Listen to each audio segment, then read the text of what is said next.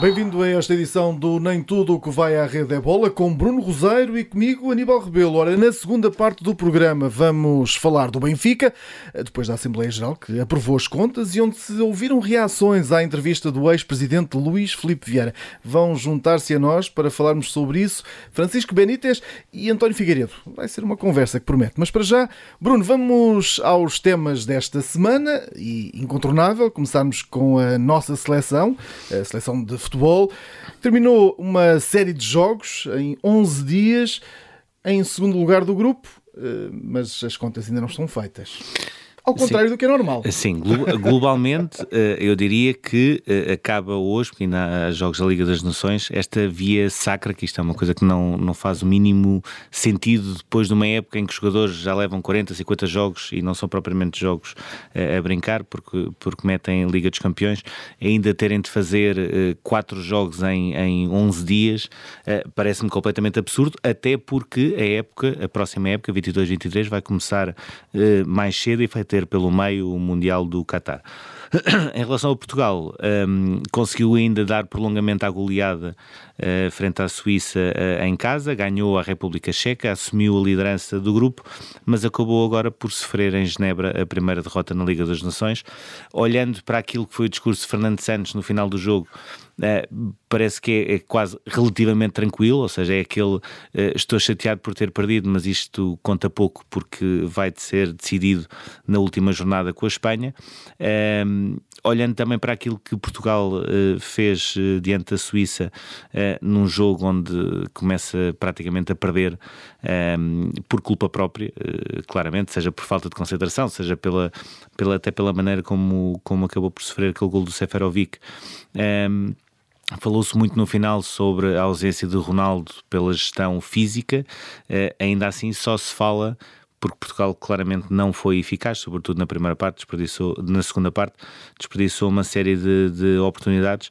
Eh, mas eh, eu gostaria de olhar para este jogo eh, frente à Suíça, olhando sobretudo para jogadores como Bruno Fernandes e percebendo que nesta altura não está mais para férias do que outra coisa e não acho que não vale a pena e sobretudo devemos discutir mais do que aquilo que a seleção fez ou não fez, devemos discutir globalmente eh, aquilo que é nesta altura o calendário europeu. O próprio jovem Rafael Leão também esteve um bocadinho aquém. Sim, te- te- o, o Vitinha também não, não teve propriamente a melhor entrada eh, em campo. portanto, houve, houve uma série de circunstâncias que não correram bem. eh, ainda assim fica tudo, tudo em aberto para esses dois jogos em setembro na República Checa e depois em casa com a Espanha. Aqui só uma homenagem valha-nos São Pepe, não é? Valha-nos São Pe- também já vamos falar nisso. São, São Pepe e São Cancelo. Exatamente. Muito bem, e Luís Filipe Vieira é outro dos temas, eh, marcou a passada semana, falou por duas vezes eh, na CMTV e depois, na Assembleia Geral do Benfica, eh, ouviram-se gritos, não gostaram eh, do que ouviram os sócios do Benfica e pedem mesmo a demissão de- do antigo presidente. A demissão quer dizer o- a saída do A, clube. a saída de- de- da condição de de sócio, sócio. Um, eu diria que o primeiro problema de Luís Filipe Vieira é a versão dupla com que fez esta reaparição, ou seja, dá uma entrevista na segunda-feira uh, e depois desafiado quase para um, para um mano a mano com João Malheiro, decide duelo, novamente aparecer na, na CMTV. Portanto, isso por si só mostra bem um, o que é que aconteceu no início desta, desta semana. Um, eu, eu diria que claramente havia uma intenção de Luís Filipe Vieira, por um lado, defender-se das acusações eh, em que está envolvido, seja na Operação Cartão Vermelho, seja a propósito das questões do, do novo banco, e por outro, defender o legado eh, que foi construindo ao longo de quase duas décadas eh, no Benfica. Um, acho que teve um problema, que é um problema já até estrutural do próprio Luís Filipe Vieira, que é, um, ao mesmo tempo que vai tentando fazer essa defesa do legado, eh, perde-se depois em questões eh, provavelmente menores eh, e acabam por ser essas questões menores que vêm para a ribalta e acabam por secundarizar depois os argumentos que foi utilizando nessa entrevista. E aquilo que aconteceu na Assembleia Geral de quarta-feira do Benfica, que é uma Assembleia Geral que aprova o orçamento, mas onde basicamente se sente também um pouco a pulsação do próprio clube, é que das duas uma, para Luís Filipe Vieira dizer que se as eleições fossem amanhã eh, ele ganhava, ou vive numa realidade paralela, ou então não tem bem consciência do impacto que teve a sua entrevista. E, portanto, diria que até começar a época, porque a partir daí, quando há futebol, as coisas já mudam um bocadinho, eh, provavelmente serão dois meses a discutir não o legado do Luís Filipe Vieira, mas sim a sua condição no Benfica e aquilo que ele poderá ser eh, no futuro. É o que também vamos discutir na, na segunda parte, percebermos aqui um bocadinho uh, o, que é que, o que é que aí vem nestes, nestes próximos tempos com, com o Benfica e com o Luís Filipe Vieira. E agora vamos às nossas cartas. Começamos pelos ases. Bruno, trazes um as, uh, Darwin Nunes, uh, que passa uh, desde hoje a ser a segunda transferência mais, mais cara de sempre no futebol português. 75 milhões, é muito dinheiro. 75 milhões fixos, ainda pode chegar aos 100 milhões. Uh, daquilo que nós nos fomos apercebendo durante a semana, havia até a expectativa por parte de alguns responsáveis do Benfica de ser uma transferência que se aproximasse ainda mais uh, dos valores de João Félix para o Atlético de Madrid, e aí estamos a falar de 126 milhões de, de euros. Uh, acabou por, por ficar nesta, nesta parada dos 75 que podem chegar mais. ainda aos 100. Um, diria que, sobretudo, é um, é um prémio, acaba por ser um prémio uh, para a evolução que Darwin teve uh, no Benfica ao longo de dois anos. Ou seja, quando nós recuamos à primeira época de Darwin, uh, tinha um peso grande de ter sido a contratação mais cara de sempre, tinha um peso grande de haver muitos adeptos que não conheciam propriamente quem era este jogador e, e que ainda para mais jogava numa segunda liga espanhola, mas que mesmo assim custara 24 milhões de euros para o Benfica. Um, faz 14 gols em 44 jogos uh, numa primeira época, portanto não foi também propriamente deslumbrante e esta é a temporada onde consegue dar o salto. Uh, 34 gols em 41 jogos uh, não é coisa pouca, independentemente eh, de se poder falar ou não de, daquilo que é a Liga Portuguesa num contexto europeu, a verdade é que também na Liga dos Campeões Darwin deu sempre uma boa resposta, inclusivamente na eliminatória com, com o Liverpool. mostrou que tem ainda muito para melhorar, mas que existe esse potencial para melhorar. Um, muito provavelmente Jurgen Klopp viu nele qualidades um, que se podem adequar a um ataque que muito provavelmente vai perder Sadio Mané, que, que, em condições normais será transferido para o Bayern um, e está assim feita uma transferência que depende apenas de, dos exames médicos nesta altura, mas que será a segunda maior do Benfica e do futebol português e portanto também por aí o Darwin ficará uh, como um as na, na história do, da Liga Portuguesa. E agora vamos a dois outros ases, mas estes, estes são nossos. Uh, vamos, vai, vais dá-los ao Pep e ao Cancelo. Sim, que basicamente resumem aquilo que de melhor aconteceu na, nestes quatro jogos da Liga das Nações, mas que ao mesmo tempo mostra uh, que uh, uh, quais são também alguns dos problemas que a seleção terá pela frente. no caso de Pep, eu acho que é, é, quase inacreditável como é que é possível nove meses depois. E aquele, no final, aos 90 minutos, eu não estou. Aquele, a, a, dar o exemplo. é incrível. A dar incrível. o exemplo que é, do que é. Do do que é ser um líder, ou seja, de, basicamente do que é ser um capitão. Uh, curiosamente, num jogo que, apesar da derrota, acaba também por ser marcante, porque é o jogo uh, que torna Pep o terceiro mais internacional de sempre, passando as 127 internacionalizações do Luís Figo. Um, ehm, o Pep acaba a temporada com 38 jogos, com dois títulos, portanto ainda consegue mais uma dobradinha, um, ehm, mas ao mesmo tempo aquilo que se vê na seleção é quando não há Pep ou quando não há Rubem Dias, há um problema no eixo central, ou seja, não é por falta de opções, é pelo nível das opções. E o próprio Fernando Santos é que reconhece isso quando tem Domingos Duarte, quando tem David Carmo, mas continua a apostar em Danilo, que faz também os quatro jogos ao lado de Pep. E isto é um problema uh, que Portugal irá ter, não só a curto prazo, mas também a médio prazo, porque não se vê propriamente grandes alternativas que estejam já preparadas para subir uh, para a equipa principal e assumir esse estatuto uh, de, de, titulares indiscutíveis, como são Pepe e Ruban Dias. Em relação ao João Cacelo, eh, diria que foi eh, globalmente o jogador mais em foco de Portugal, marca eh, contra a Suíça, marca contra a República Checa, prova que é nesta altura um dos melhores laterais da atualidade. Em termos de, de jogador, aquilo que ele era e aquilo que ele é hoje, depois de ter passado pelas mãos de, de Pep Guardiola, parece outro. Agora, ehm, até pela inclusão de Otávio, que já se percebeu o que é que poderá ter de mais-valia na seleção, existe aqui uma outra questão que é quando não há cancelo, uh, apesar de haver opções para aquela posição, Nelson Semedo, Ricardo Pereira, o Cédric, o Dalot, etc., não há ninguém que consiga dar a profundidade que ele consegue dar uh, no corredor uh, direito e que permite que muitas vezes Otávio jogue por dentro e crie desequilíbrios, como ficou bem patente, por exemplo, no jogo com a Suíça em Alvalade.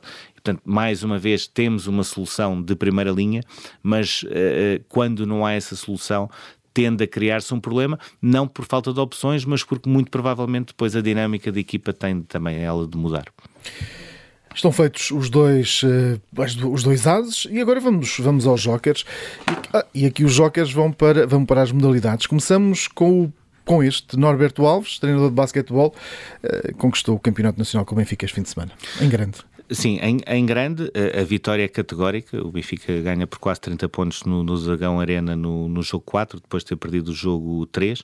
Um, é certo que o Futebol Clube do Porto, uh, não tendo já a profundidade de plantel que o Benfica tinha, ficar sem o, Mike Morrison e depois durante o jogo sem o Cluf, uh, são dois golpes demasiado duros e a equipa não tinha mesmo capacidade de resposta.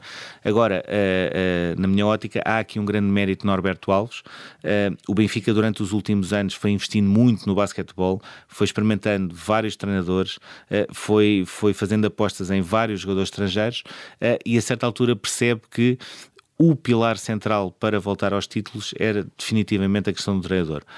Um, a época não começou propriamente bem, mas o Benfica foi estabilizando, ganhou as duas fases regulares, foi in, in, de uma forma inequívoca a melhor equipa um, na, no final da temporada.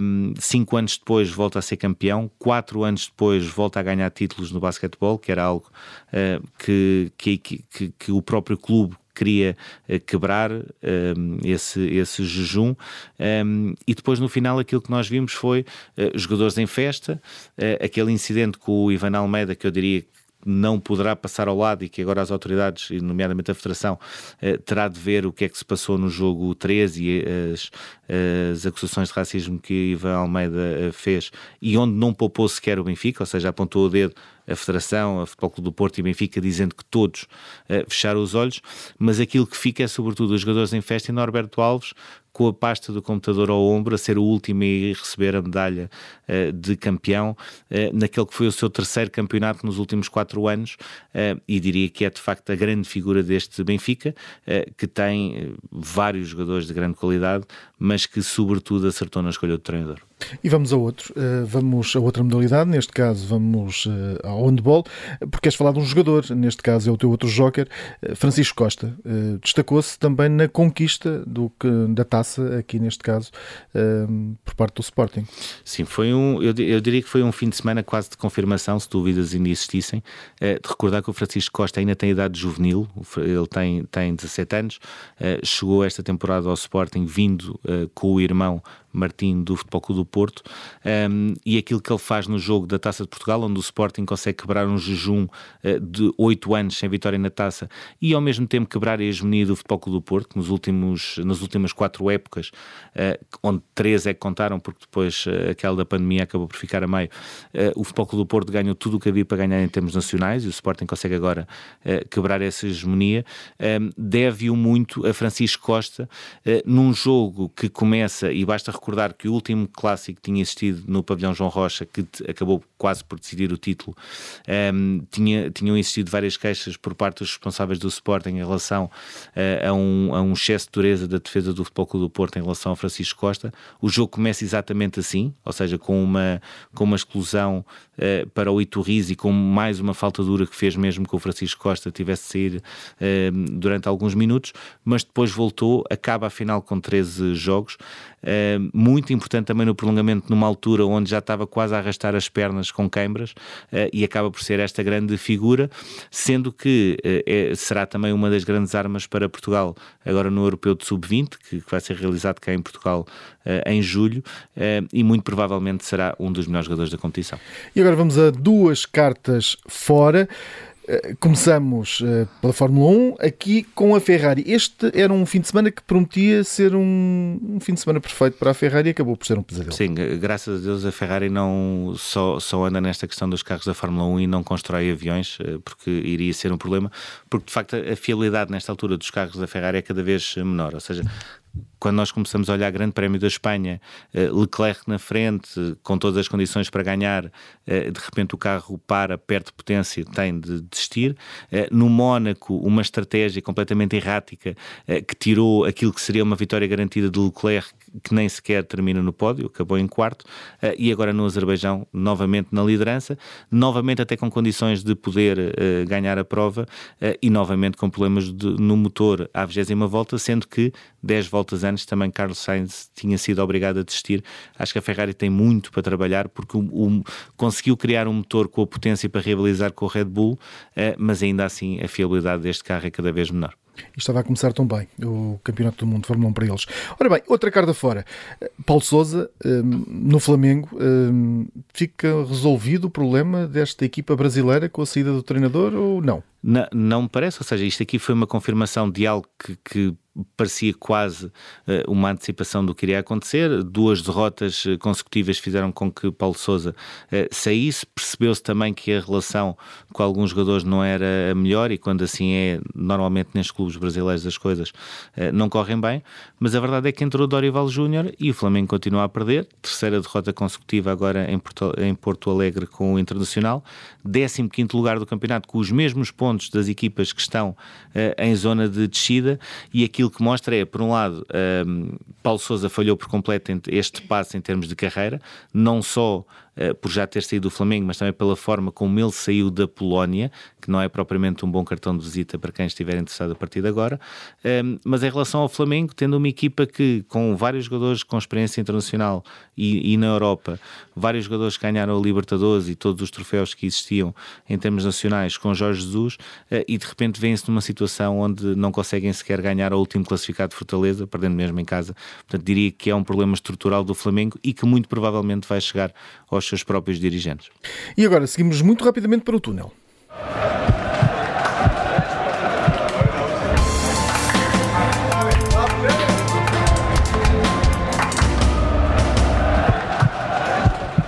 Foi o teu as no início deste programa. Eh, vamos, vamos a contas, vamos olhar para este negócio do, do Darwin que começou uh, o interesse dos ingleses há um ano? Sim, fazendo aqui uma, uma retrospectiva daquilo que foi uh, eh, um, o interesse inglês em Darwin. Uh, no verão de 2021, o Brighton é o primeiro clube que faz uma, uma proposta oficial por, pelo Darwin. O Benfica congelou a proposta para perceber se entrava ou não na Liga dos Campeões. A partir do momento em que vence o PSV, essa proposta cai e era uma proposta a rondar os 40 milhões. Em janeiro, o Newcastle faz uma abordagem entre os 50 e os 60 milhões e também o West Ham, no último dia de mercado, uh, coloca em cima da mesa 45 milhões fixos mais 15 de variáveis, uh, as duas propostas recusadas. Nesta altura, a corrida era uh, Manchester United-Liverpool, ganhou o Liverpool para explicar o o negócio 75 milhões fixos, 5 eh, milhões depois dos 10 eh, primeiros jogos, 10 milhões depois de mais eh, de chegar aos 50 jogos e depois 10 milhões por objetivos naquela que é a segunda maior venda de sempre do Benfica e do futebol português. E vem também já mais uma confirmação que é a saída de, de João Palhinha do Sporting. Sim, por cerca de, de 20 milhões, muito menos do que os 30 milhões que eram uh, inicialmente falados. Uh, a única vantagem que o Sporting poderá ter é que o Fulham também está a tentar meter-se no negócio, o que poderá ainda valorizar uh, um pouco mais. dar ainda uma nota, Mateus Nunes está a receber também uh, algumas sondagens, também elas de Inglaterra. Tempo de falarmos sobre o que se disse na Assembleia Geral do Benfica, no dia em que ficamos também a saber que já existe esse acordo entre Benfica e Liverpool para a venda de Darwin Núñez. Por isso começo já uh, por si, Francisco Benítez. Queria começar por esses 75 milhões de euros. Podem chegar aos 100, é verdade. É uma boa venda por, por este jogador? Antes de mais, uma boa tarde para, para si, para vocês e para todo o auditório. Um, vamos lá ver. Eu, eu aqui sou um bocadinho cético relativamente, provavelmente, à maior parte dos outros benfiquistas. Eu acho que cada vez que se vende um bom jogador, um, o Benfica não, não, não fica a ganhar, fica a perder. Porque o Benfica o que quer, acima de tudo, Uh, é, é, ganhar, é vitórias, é campeonatos, é taças, é isso, que nos, é isso que nos alimenta. E portanto eu não acredito que, embora em termos, digamos que monetários, sejam uma boa soma, não acredito que ninguém hoje vá ali para o Marquês festejar esta venda de, de 75 mais 25. Portanto, o que eu espero é que tenha sido o máximo que se tenha conseguido e, acima de tudo, o que é mais importante para mim é que uh, não se faça erros que se cometeram no passado, que é pegar neste dinheiro e depois desbaratar em, em outros, em outros uh, jogadores com, com, com, com, valores duvidosos. Uh, espero sinceramente que esta direção agora, se realmente teve necessidade de vender o jogador, embora o co-CEO tinha dito que, não, que, não, que essa necessidade não existia mas, mas enfim, eu não gosto de comentar muito isto porque nunca sabe o que é que, o, o, o que, é que levou a, esta, a este desfecho, mas se, se foi vendido, está vendido. Agora, o que eu acho é que se deve pegar neste dinheiro e, sobretudo, fazer com que se consiga segurar novos valores que estão a despontar uh, na nossa academia e que não se tenha que, daqui a um ano ou dois, uh, voltar a vender bons jogadores porque não temos capacidade de os segurar. António Figueiredo, eh, vamos para a mesma, para a mesma pergunta, ou seja, eh, o António tem sido um bocadinho crítico eh, em relação a esta eventual saída e, e inclusive também em relação a, este, a estes valores, até porque destes 75 milhões, 10 vão ficar no, no Almeria, por causa dos 20%. 11, 11. 11, 11, milhões, 11 milhões naqueles primeiros valores que se falavam, nos 80 milhões, mas agora nos 75. Mas será mais ou menos isto: 10 milhões e qualquer coisa, próximo dos 11, eh, que vão ficar, que são esses 20% de, de, de, de, que, tem, que tem o Almeria em relação, a, em relação ao Darwin. Ora acha que foi eh, vai aqui um bocadinho ao encontro do que dizia o Francisco Benítez também mal vendido genericamente genericamente estou de acordo, obviamente que não é, não é para festejar a perca de, perca de um jogador, ainda por cima, sendo um valor, sendo um, um valor já grande, normalmente seria um jogador que iria despontar. É ainda muito novo, portanto, eh, penso que desportivamente poderia ser importante para o Benfica mantê-lo. A questão é esta, a questão não é só o Benfica precisar de dinheiro ou não. A questão é, é também uh, a nossa, o nosso nível competitivo. Porque qualquer jogador deste, deste nível, quando lhe aparecem propostas. O, o Benito, eu, eu, acho que o acho que o Darwin tem um bom ordenado no Benfica, mas está muito longe, está muito longe dos 5 milhões limpos que vai receber para o Liverpool. Como é que se consegue manter um jogador de cabeça limpa ou ter-lhe ligado uma venda deste tipo? um progresso deste tipo. Porque a gente sabe que a vida do futebolista é curta, não é? Portanto, os tempos são outros. Realmente, no meu tempo, na minha juventude, as coisas não eram assim, os jogadores despontavam no Benfica e acabavam no Benfica.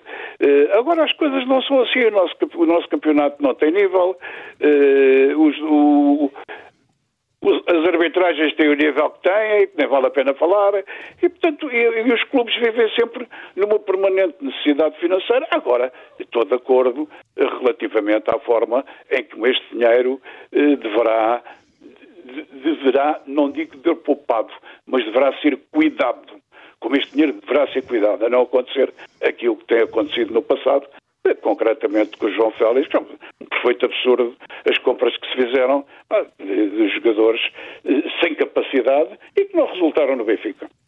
Francisco Benítez, voltava agora a si, um, ainda olhando para a parte do futebol e pegando em parte do discurso do Presidente Rui Costa na Assembleia Geral, um, ele justificava a contratação do Roger Schmidt como uma mudança de paradigma uh, no futebol e no próprio Benfica, uh, isto numa semana em que se soube que, por exemplo, a seguir ao Benfica Futebol Clube do Porto, uh, na luz, Otamendi e Seferovic ter-se-ão envolvido um, mesmo em confrontos no, no balneário. Perguntava-lhe o que é que é necessário nesta altura para o Benfica começar essa mudança de paradigma que Rui Costa pede? Eu acho, eu acho que o presidente Rui Costa, na altura, na, na, na Assembleia, foi muito claro sobre essa matéria.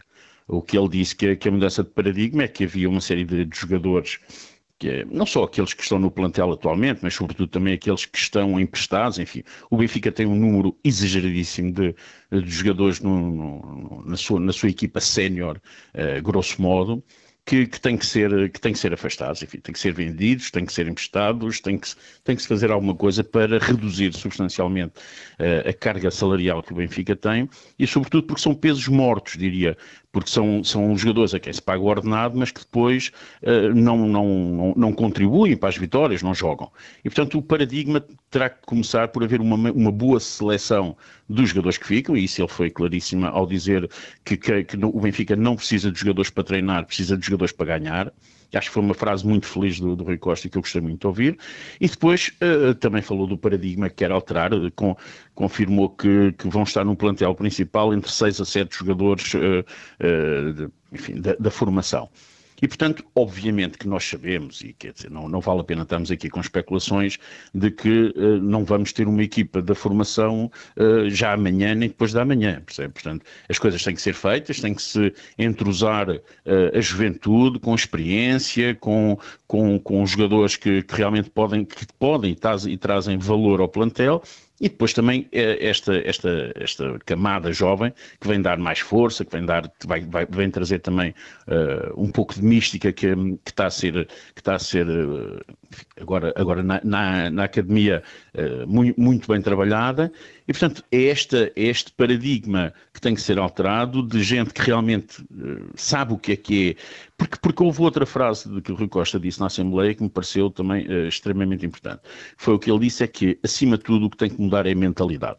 E a mentalidade é nós deixarmos de ter jogadores que sejam mercenários, que venham para cá exclusivamente para ganhar dinheiro ou para enfim, serviço do Benfica como trampolim para outras ligas e nós conseguirmos ter, e estou de acordo com, com o António Figueiredo, ao dizer que nós não conseguiremos ter, manter aqui estes miúdos eternamente, quer dizer, isso já não existe, mas que nós consigamos mantê-los durante dois, três anos e que eles, quando saiam, saiam depois de ter dado algo ao Benfica em termos de vitórias, de troféus, de, de, de conquistas, que é isso que nós queremos. E, portanto, eu acho que essa mudança de mentalidade, de é passarmos a ter uh, benfiquistas dentro da equipa, que acho que é muito importante, uh, acredito que, que, pode, que pode trazer outra forma uh, de, de, da própria equipa se expressar em campo e da forma como ele depois, como a equipa depois, naqueles minutos que é preciso um bocado mais de coração e mais de garra e mais de, de querer, aí o benfiquismo aparecer e podermos ir mais longe. E aí começasse a criar o, a tal, o, o tal novo paradigma e, e, e, haver esta mudança de, enfim, que foi feita há três anos, em que nós já estávamos nesse, acreditei eu que já estávamos nesse, nesse trilho, mas depois, por, por causa de umas eleições, tudo isto se alterou, voltámos outra vez ao sistema antigo, onde fomos buscar jogadores por dinheiro, que estavam aqui por dinheiro e, e que nem, nem sabiam minimamente o que é que era o Benfica. Alguns ficaram a saber, mas infelizmente tarde demais. António Figueiredo, perguntava-lhe, um, até enquanto uh, antigo responsável também pelo futebol, um, sendo que faltou liderança no futebol do Benfica esta época? Não, o futebol, o futebol do, Benfica, já estamos de acordo que estas mudanças, estas mudanças de paradigma ou de projeto são perfeitamente absurdas. Quer dizer, não há, não há nenhum clube no mundo que resista a uma coisa destas. Que, que, se, que se um, um, determinado caminho, que se exagera até nesse caminho porque eh, se exagerou um bocado naquilo que se exigiu e que nos, e foi na venda de jogadores e na passagem de jogadores da academia ainda demasiadamente imaturos para conseguirem para conseguirmos ter ganho o penta e depois se altera isto tudo numa penada. Eu não sei, eu já nem sei se foi por eleições, se foi por, eh, por, por, por, enfim, por não estar realmente empenhado naquele caminho. Foi por não haver um projeto. Isso para mim é que é claro. Havia um projeto de conversa, de conversa e, e surgiu realmente uma geração no Benfica de, de gente nova muito aproveitável. E isso deu origem que a safra não é todos os anos igual, isto é como o vinho. Uns anos há, há, há épocas com mais fartura do que outras e com mais qualidade do que outras. Portanto, isso convenceu-se que ia ganhar, que se ia ganhar tudo uh, só com o pessoal da academia. Portanto, e, e, isso realmente deu, deu no que deu. Agora, o que é um facto é que não havia projeto nenhum, porque se houvesse projeto, mesmo que as coisas tivessem corrido mal um ano ou dois, prosseguia-se o projeto quando a gente com alterações, obviamente, nas coisas que, que estivessem a correr pior, mas prosseguia-se o bem projeto. Não pode andar é transversar de um lado para o outro e não, não, ter, não ter um caminho. Portanto, o, que correu mal não foi nesta época, foi na, foi na época passada, que é inexplicável que o Benfica foi quase o único clube no mundo que continuou a pagar ordenados, eh, que continuou a ter todo o cuidado com os nossos, os nossos jogadores que estavam fechados em casa, onde lhes era entregue comida para eles e para a família, a pagar-lhes o ordenado por inteiro e acabam o campeonato e foi, acaba, acaba o isolamento e foi aquilo que foi. Portanto, e depois a mudança, pá, o, o, o, regresso do, do Jorge Jesus foi um perfeito, um perfeito, um perfeito desastre. Vamos arrasar, vamos... Ele próprio colocou as expectativas alto demais. Olha, só teve uma vantagem.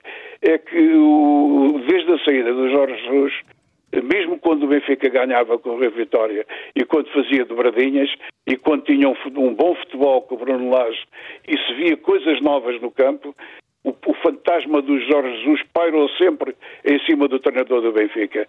Eh, e isso olha, resultou no que aconteceu esta época, eh, portanto, onde o, o Jorge Jesus matou o seu próprio fantasma. Felizmente não vai haver mais fantasma do Jorge Jesus. Uh, sendo que ainda, ainda, se poderão cruzar uh, nesta, desta vez no, pelo, pelo Fenerbahçe na, no caminho para a fase de grupos da Liga dos Campeões. Ainda é uma hipótese aberta. O Fenerbahçe é um possível adversário do Benfica. Uh, Francisco Benítez, perguntava-lhe agora: esta última semana foi também marcada pela entrevista de Luís Filipe Vieira, que aliás, duas aparições na CMTV, muito comentadas também na Assembleia Geral do Benfica, apesar de ter sido uma Assembleia para aprovar orçamento, mas como sempre eh, falou-se também sobre a, sobre a atualidade do clube. Perguntava-lhe eh, se a tentativa que Luís Filipe Vieira teve de defender o legado de quase 20 anos do Benfica, se foi bem sucedida ou se, pelo contrário, acabou eh, por talvez até hipotecar aquilo que poderia ser no futuro do clube. Eu, eu, objetivamente, não é uma coisa sequer que me preocupe o que é que o Sr. Luís Filipe Vieira quis fazer com aquelas entrevistas.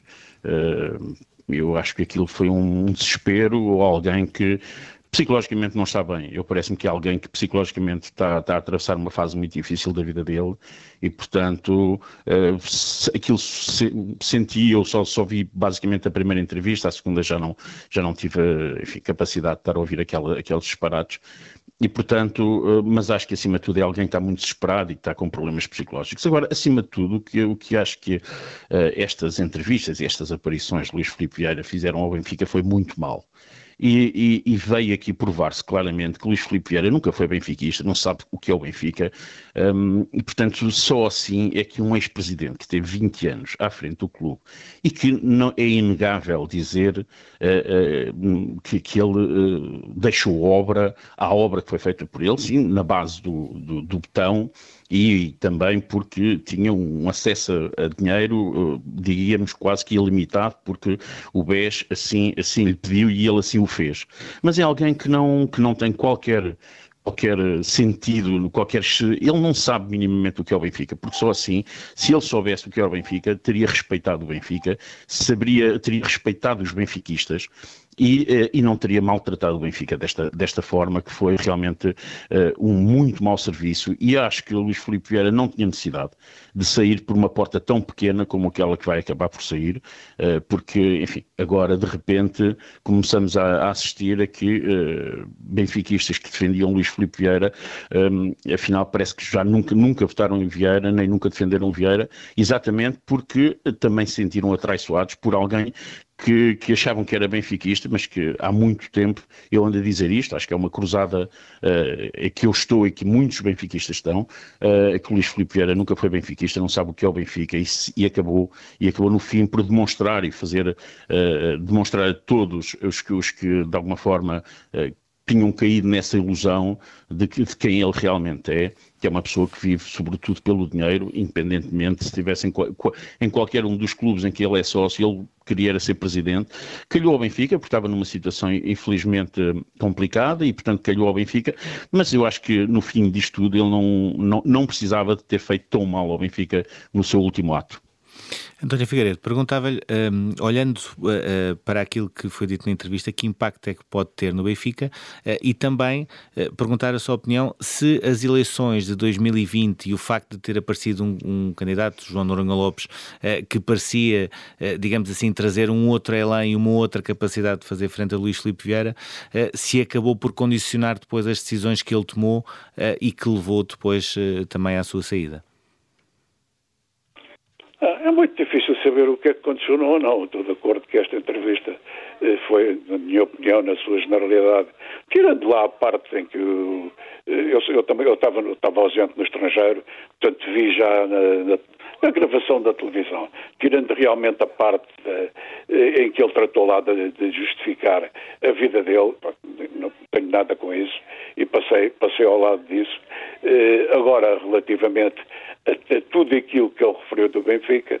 Portanto, é evidente que não foi, não foi bom, mas é uma coisa sui generis. É uma coisa sui generis. Eu nunca vi um presidente do Benfica. Nem o Vale Azevedo se atreveu a tanto.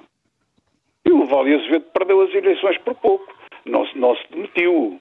Eh, perdeu as eleições por pouco, tipo 30 e tal, 30 e tal por cento de votos. Portanto, não, não, foi, não, não, não, não, não, não foi obrigado a demitir-se, digamos assim, embora depois tenha sido aquilo que aconteceu. Quer dizer, em, em, muitos, muitos anos de Benfica, eu não me lembro de nenhum ex-presidente do Benfica ter uma intervenção deste tipo, e praticamente logo a seguir à saída, e com com alguns ataques velados, que a gente pode levar como ataques, ao atual presidente, que afinal Portanto, foi ele próprio que o escolheu. Foi ele que o foi buscar ao Milão ainda como jogador. Foi ele que lhe deu emprego no Benfica. Foi ele que o promoveu a Delfim. há coisas que são difíceis de explicar na cabeça das pessoas. O que é que ocorre? Percebe, percebe que quando o Luís Filipe Vieira lamenta que o Rui Costa não o tivesse protegido mais na altura em que eh, rebenta a Operação Cartão Vermelho e ele acaba por ser eh, detido? Eu acho que o Rui Costa não podia fazer nada. O que é que o Rui Costa podia fazer?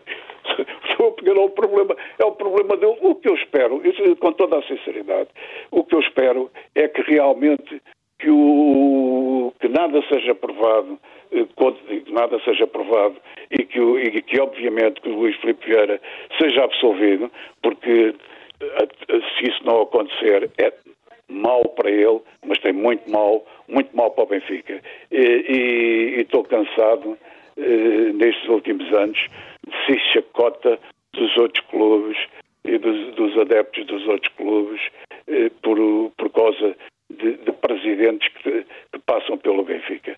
Eh, e em curto prazo temos estes dois. Esperemos que não quero comparar um, um com o outro, eh, nada está aprovado.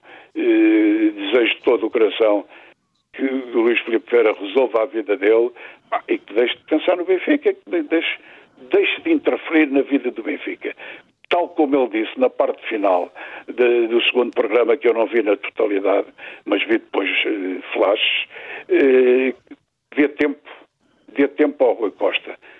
Eh, se ele pediu para nós, nós sócios, nós associados, nós simpatizantes, darmos espaço ao Rui Costa, é isso que ele deve fazer. Ele deve ser o primeiro a fazê-lo.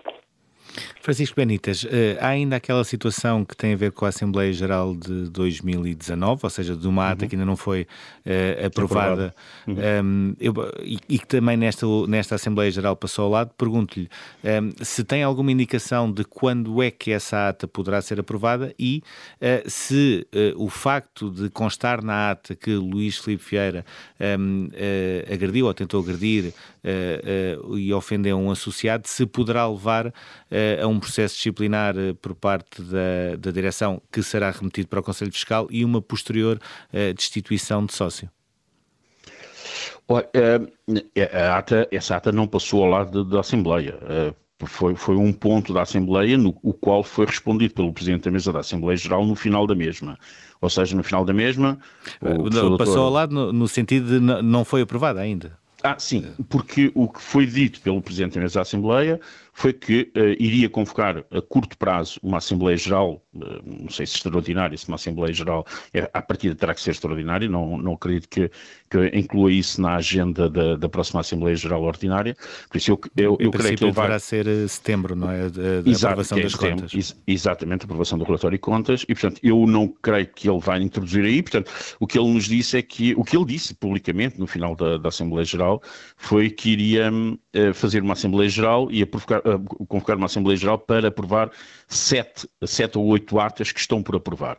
Efetivamente, onde está essa, 2019, e onde há essa agressão uh, que consta, segundo, que quer dizer, que consta ou que deve constar na ata. E a partir daí, a partir do momento que consta na ata, eu acho que é algo que tem que ser feito imediatamente. Tem que ser levantado um processo, um, um processo disciplinar ao, ao então Presidente da altura, Uh, e apurar-se apurar os factos e depois no fim, se realmente for condenado nesse processo disciplinar, enfim, eh, terá, terá que sofrer a sanção, que não quer dizer que seja uh, desde logo a expulsão. Enfim, os processos, processos disciplinares têm várias, uh, várias sanções. A expulsão é, é, é, a mais grave de todas. mas, portanto, terá depois que sofrer a sanção e, e essa sanção eu creio que terá que ser votada em Assembleia Geral.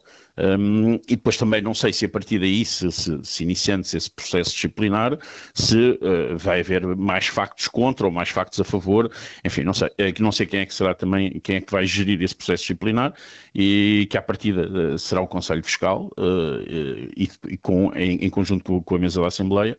Portanto, creio que sim, creio que, creio que a partir daí haverá factos para se, para se julgar o então Presidente uma, uma, de uma situação que é lamentável e que desde 2019 que nós andamos a alertar para esta situação, um, houve, houve da parte enfim, de, de, dos órgãos sociais antigos de, enfim, de encobrir um pouco aquela situação, de, como vê, as atas nem sequer estão aprovadas, tentou-se de alguma forma passar, passar aquela, aquela atuação lamentável pelos pingos de, por entre os pingos da chuva, mas felizmente que agora há, um, há uma nova há uma nova assembleia de benfiquistas que querem que querem pôr, pôr, pôr as coisas no seu lugar e acredito que com essa aprovação de, dessa ata e com o o, o, inerente processo disciplinar, vai-se apurar o que é que aconteceu e depois uh, tomar-se a decisão de, que de tiver que ser tomada. Muito obrigado, Francisco Benitas. Muito obrigado, António Figueiredo. Termina desta forma este Nem Tudo o que vai a Rede é Bola, um programa que pode ouvir daqui a pouco em podcast. Até já.